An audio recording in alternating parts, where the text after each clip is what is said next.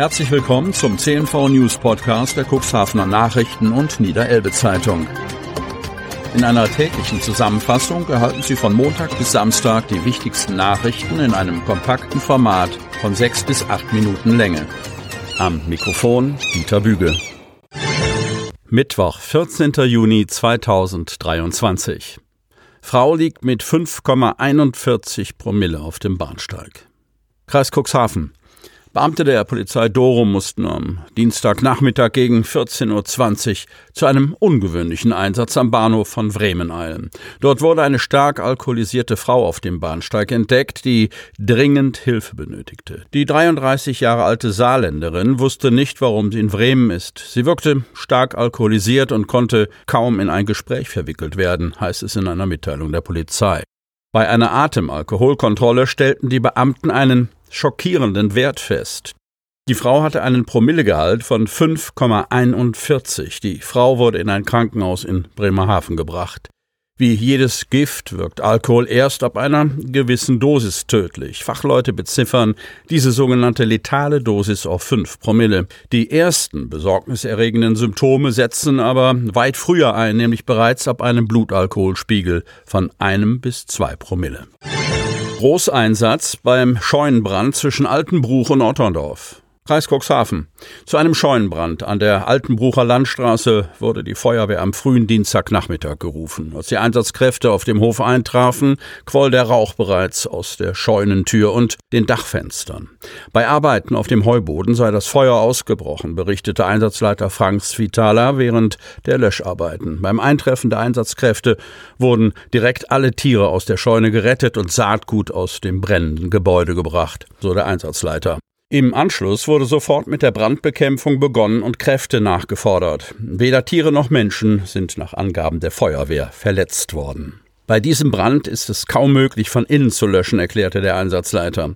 Die Feuerwehrleute versuchten daher einen vernünftigen Zugang von außen zu schaffen. Die Löscharbeiten werden sicher lange andauern war sich Svitala sicher. Um das Feuer auch von oben bekämpfen zu können, wurde die Drehleiter der Berufsfeuerwehr Cuxhaven eingesetzt. Die Feuerwehr stufte den Brand als F4 ein. Diese Bezeichnung wird verwendet, wenn bei der Alarmierung davon ausgegangen wird, dass es sich um einen Wirtschaftsgebäudebrand, Wohnhausbrand oder Industriebrand handelt. Im Einsatz waren die Ortswehren Groden, Altenbruch, Mitte, Lüdingwort und Döse sowie die Berufsfeuerwehr der Stadt Cuxhaven. Die Löscharbeiten dauerten bis in die frühen Abendstunden an. Die Krähen am Amtsgericht Otterndorf müssen bleiben.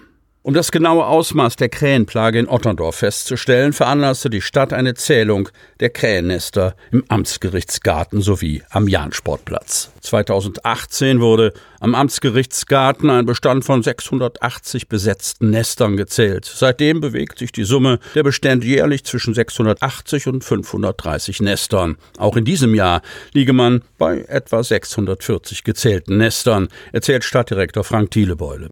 Anwohnern und Spaziergängern des Amtsgerichtsgartens bleibt jedoch weiterhin nichts anderes übrig, als sich mit dem Lärm der Krähen und den anfallenden Exkrementen abzugeben. Grund ist, dass es sich bei dem Bestand im Amtsgerichtsgarten um eine geschützte Kolonie handelt. Die Saatkrähe gehört nun mal zu den geschützten Arten und darf nicht aus der Natur entnommen werden, erklärt Thielebeule. Unser Ziel muss es einfach sein, die weitere Ausbreitung der Kolonie auf andere Bereiche der Stadt Otterndorf zu vermeiden und zu verhindern. Eine dementsprechende Vergrämungserlaubnis bekam die Stadt Otterndorf in den letzten Jahren für die Bereiche der Soletherme, der Grundschule sowie der Freizeit- und Ferienanlage. Die entsprechende Ausnahmegenehmigung zur Entnahme unbebrüteter Saatkrähennester werde sich die Stadt auch in Zukunft wieder einholen und verlängern lassen, fügt der Stadtdirektor hinzu. Erstmalig werde man beim Naturschutzamt des Landkreises Cuxhaven ebenfalls eine Ausnahmegenehmigung für den Jahnsportplatz beantragen, da die Ausbreitung der Saatkrähen in diesem Bereich stärker ausfallen würde als in den Jahren zuvor. Die Zeit ohne Kaffee endet am Kirchplatz in Otterndorf. Acht Monate lang stand das Café Brüning leer.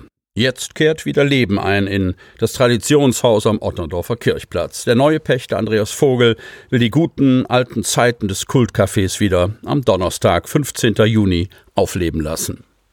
Der Gastronom ist in der Region kein Unbekannter. Der gebürtige Berliner betreibt in Cuxhaven und Bremerhaven mehrere Restaurants, unter anderem das Hus Open Diek und das Oberdeck und ist Chef eines Malereibetriebs. Mit dem Café Brüning erfüllt er sich einen Traum.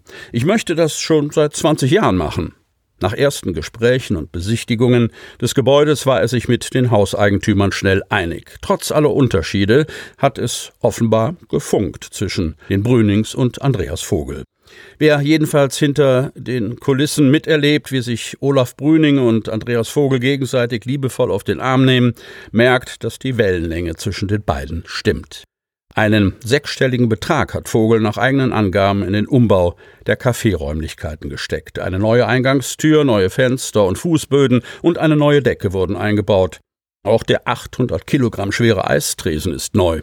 Dazwischen gibt es aber immer wieder nostalgische Tupfer, etwa den 100 Jahre alten Spiegel, der einst im legendären Café Kranzer in Berlin hing. Altbacken im besten Sinne geht es in der Backstube zu. Dort scheint die Zeit stehen geblieben zu sein, aber die alten Geräte, etwa die Baumkuchenmaschine, sind noch voll funktionsfähig. Die Einrichtung im Industriestil der vorherigen Pächterin ist einem klassischen Café-Ambiente gewichen. Die alten Möbel wurden aus dem Lager geholt und wieder aufgestellt. 280 Plätze soll das Café bekommen. 150 innen und 150 außen. Sie hörten den Podcast der CNV Medien. Redaktionsleitung Ulrich Rode. Produktion Win Marketing, Agentur für Text, Ton und Kommunikationstraining.